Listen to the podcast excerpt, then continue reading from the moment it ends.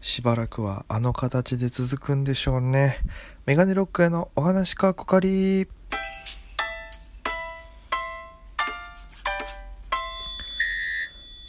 さあ、ということで、改めまして、えー皆様、こんばんは、えー東京で芸人として活動している、メガネロック、大江と申します。よろしくお願いいたします。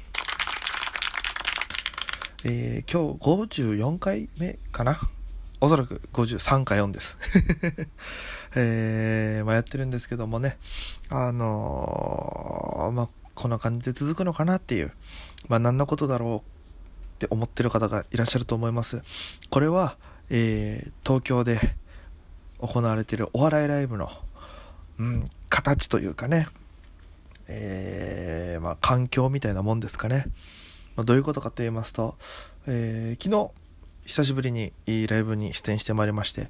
えーライブ自体は多分3月？後半ぐらいからもなくなってたんで、えー4ヶ月、約4ヶ月ぶりのライブですか、お客さんの前でやるのは。4ヶ月ぶりのライブで新宿バッシュという場所で行われた、えーラグズ・トゥ・リッチーズというですね、賞金をかけた、えーエントリー戦のライブ出てまいりまして、まあ、えー芸人自体は13組、4組ぐらい出演してまして、えーピンは1500円、コンビは2000円払って、えー参加するライブでして、優勝すると、え賞金、お客さん投票制で3組丸できる、まあ、3組の、選んでもらって、その集計の中で、えー得票数が多かった1組が優勝という形で、え優勝賞金5000円もらえるっていうライブで僕も何度かね、えー優勝させていただいたりしたんですけどもそのライブが久しぶりにありまして。で、えーもう本当にね見に行くこともなかったですから劇場に足を運ぶ機会もなかったのでね本当に久しぶりに新宿行きましてでその日がねちょうど感染者がもう超えて100名超えてね大変な時期だったんですけどまあ、新宿の西武新宿線側のね、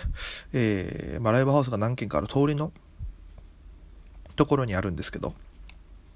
ほぼ歌舞伎町ですよね。怖いですよね、えーでまあ行きまして。会場入りましたら。あのもうすごいんですよね。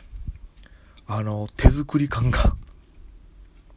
あのどういうね感じかって言いますとこう入りましたらこうね普通だったらパイプ椅子が並んでてで、え席が作られてるんですけどもまあね間隔を空けるっていうのはもちろんなんですけども椅子のですねもうあの何ですか隣の人と接する部分大体この左側の部分なんですけどもそこにですねあの針金がえっと、英語のね P, P を描く感じですかね。P っていうあのアルファベットみたいな感じで針金が折られてましてそこの上からあの何ですかねゴミ袋なのかな。なんかビニールがもうかぶせられてるんですよ。要はえ飛沫防止ですよね。接触防止ということでそういう策がされていると。であのそれがもうダーってなるんで最初見たら異様な光景なんですよ。ね。あの前もこのラジオで話したそのライブ他の出演して僕が出なかった時に行った芸人さんがこんな感じでつぶやいてあなんとなく学童のお化け屋敷みたいだなみたいなこんなイメージだったんですけどもうそんな感じじゃなかったですね。あなんかもうそれがいっぱいあるとね異様な光景に見えるんですよね。うん。であの舞台上にはですねまあ、えー結構広さはあるんですけどもそのですね、えー両サイドに天井と舞台にかけての長いね突っ張り棒がされてるんです。で突っ張り棒があってそのお突っ張り棒の間にですねサランラップが巻かれてましてこれはあの客席と舞台を分ける仕切りになるんですけどもそれが、ね、サランラップでやられてましてであこんな感じなんだと思って。でギリね見にくいんですよ舞台上から見たら。で、えーまあ、リハとかもそれないんだよね。そのライブ自体はもう出席確認取って、えーネタのきっかけを伝えてで本番よろしくお願いしますみたいな感じなんで、えー本番の状態になるのはも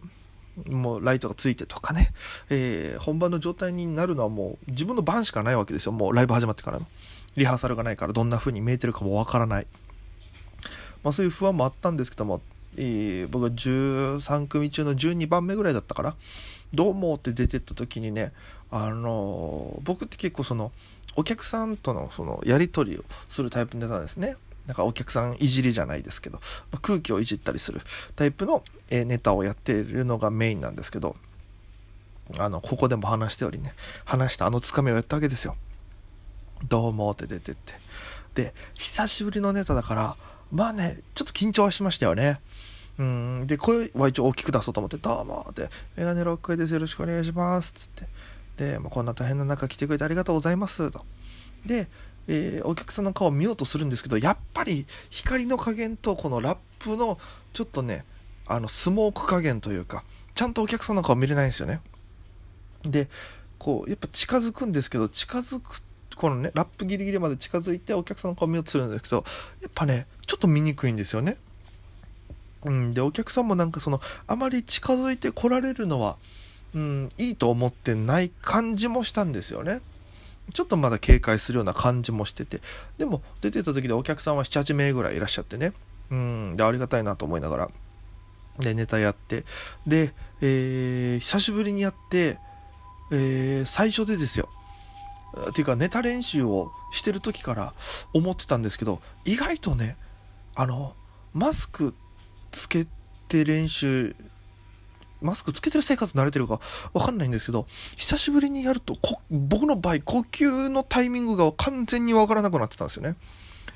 だから、どうも、なんとかです。よろしくお願いします。ということで、みたいな、こう喋ってる間に息継ぎをするタイミングがあるんですけど、それが完全に見失ってて、俺どこで息してたっけっていう本番30分前に急に、どのタイミングで息してたか急にわからなくなるんですよね。で、結構その間が大事なネタなんで、で、このタイミングここだっていうのを1個逃すとちょっとまた待ってここだっていうタイミングまで待たなきゃいけないから例えば、えー、なんとかですよねって言って1234なんとかっていうところでこの呼吸のタイミング間違えて読んでいけなかったりするとまたちょっと空気見ながら例えばそれが7だったら7秒間待たないといけないっていう。ね。でそのずっと長年ねこの感じのネタやってるからなんとなくね我慢比べみたいな感じで僕が黙ったらお客さんがクスクスクス笑ってきてそれがあもうここが限界かなっていう時に一言言ったりするんですけどこれがねなんか久しぶりにやったらうまくいかなくてあここじゃないここじゃないっていう感じで間がつかみきれなくてですね。であのいつもお客さんの顔見たりしてねこの人笑ってるからこの人をちょっと狙っていこうかなとかっていう時もあるんですけど要はすりガラスというかそのラップされてるしラップされてないゾーンもねどれぐらいだろうなあるんですよ。右左サイドちょっとね。空いてるんですけどやっぱそこから覗くのはまあそのね防止策的にはダメじゃないですか。その中でやらなきゃいけないから。うわこれちょっと今日やばいなと思いながらライブずっとやってもう何分ぐらいかな。ネタ時間的に3分半ぐらいやってたんですけど尺的には。全然伝わらなかったっすね。うん。やってて、こっちも、あ、やばい、伝わってねえなと思いながら、うん、ちょっと久しぶりのライブで、ああ、焦りましたね、あれは。うん。実力不足も大いにあるんですけども、やっぱその、一枚何か隔たりがあるだけで、こうも難しくなるんだなって、僕がですよ、まあ、他のね、あの、芸人さん一生懸命やられてる方とかいるんで、あのね、僕の本当に実力が足りないだけなんで、足りないからこそなんですけども、やっぱ、うん、なんかその、舞台上で、かね、そういうのがあると、あその、一回ね、前に、その前にでもそういうライブを見てね、あ、こういう伝わり方するんだなとかっていうのを事前に見てれば対策が踏めたかもしれないんですけど、やっぱ本番直前にそういう風に見えること、うん、もうちょっと、うーん、どんななのかなって、僕らはね、合間見れるんで、合間見えるっていうかあれですよ。合間にこのネタとか見えるんで後ろから見るんですけど結局そのお金を払ってないからで座ってあそこで見てないから。うんだから本当にお金を払って座ってあの感覚で見た時に満足感のああるネタをどうやったらできるのかなっていうのは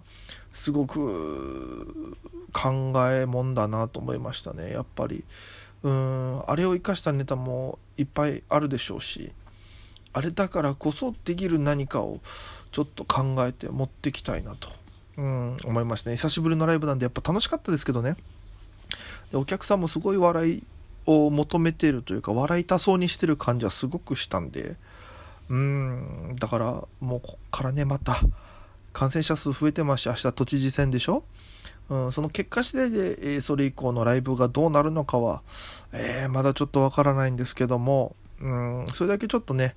えー、今後の課題として、だから多分しばらくはこの形が続くから、それをどうしようかなっていう。だからね、あのー、みんなでこうエンディング出てきてね、舞台上に何十組と出てきてみんなで絡むみたいなことももうないでしょうし、他のライブとかもなんか、えー、本番ギリギリに入って寝ててすぐ帰って大丈夫ですとかそういうシステムなんで、なかなか芸人サイド、僕みたいなね、あの、まだ所属してない芸人が、えー、他の人とコミュニケーションを取るのもなかなか難しい状況になってるので、うん、これはちょっとどうにか、あどういった打開策というかね、えー、今後どうなっていくかはちょっと考えもんだなというふうに感じた次第でございます。ということでございまして、えー、まあ、土曜日なのでね、12分、えー、丸々放送という形でお届けしてまいりました。えー、今後のね、ライブ情報ツイッターに上げてますけども、次のライブは12日日曜日、来週の日曜日に、えー、15, 15時40分から開演される下北沢にあるミネルバというライブハウスであるモータースライブに出演する予定でございます。これも、今のところやる予定ですけども、もしこの状況次第では、えー、なくなる可能性もなくはないと思うので、またね、えー、逐一その際は情報を上げていきますので、ぜひチェックしていただければと思います。よろしくお願いいたします。さあ、お届けしてまいりました、メガネロックへのお話かかり、本日以上となります。お聴きいただきありがとうございました。それでは皆様、また今夜。